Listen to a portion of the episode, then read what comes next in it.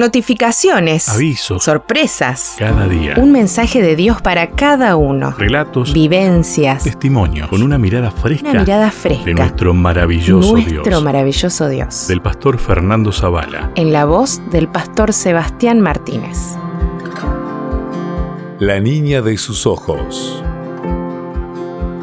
Acuérdate de lo que hizo Amalek contigo en el camino cuando salías de Egipto, de cómo te salió al encuentro en el camino y sin ningún temor de Dios te desbarató la retaguardia de todos los débiles que iban detrás de ti, cuando tú estabas cansado y sin fuerzas.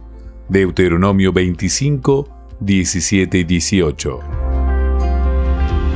Ruin, cobarde e insidioso, así califican Jemison, Fawcett y Brown al ataque que los amalecitas perpetraron contra la desprevenida retaguardia de Israel a su salida de Egipto. El traicionero ataque se produjo sin que hubiera provocación alguna de parte de Israel y causó estragos en los miembros más débiles del pueblo que habían quedado rezagados. ¿Por qué hicieron algo tan vil? Según el libro Patriarcas y Profetas, los amalecitas habían jurado por sus dioses que destruirían a los hebreos de modo que nadie escapara y se jactaban de que el Dios de Israel sería impotente para resistirlos. Según las escrituras, apenas se produjo el sorpresivo ataque, Moisés dio órdenes precisas a Josué para repeler a los amalecitas mientras él y Aarón intercedían por el pueblo. Al final, el resultado fue que Josué deshizo a Amalek y a su pueblo a filo de espada. Éxodo 17:13. Pero el asunto no termina ahí.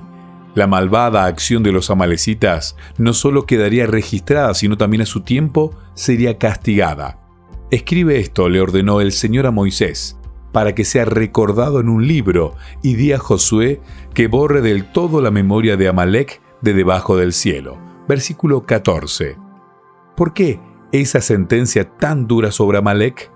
Porque el brutal ataque, además de desafiar directamente el poder de Dios, se perpetró sin ninguna compasión sobre la gente más indefensa del pueblo, y eso Dios no lo puede ignorar. La lección es contundente.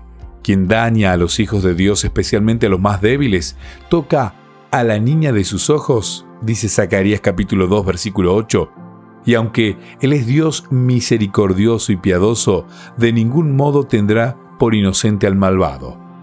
Que Dios nos libre de causar daño intencionalmente a uno de sus hijos, pero que además otros se cuiden de hacernos daño, porque también nosotros somos hijos del Altísimo. La mano de Dios se extiende como un escudo sobre todos los que le aman y temen. Cuídense los hombres de no herir esa mano, porque ella blande la espada de la justicia.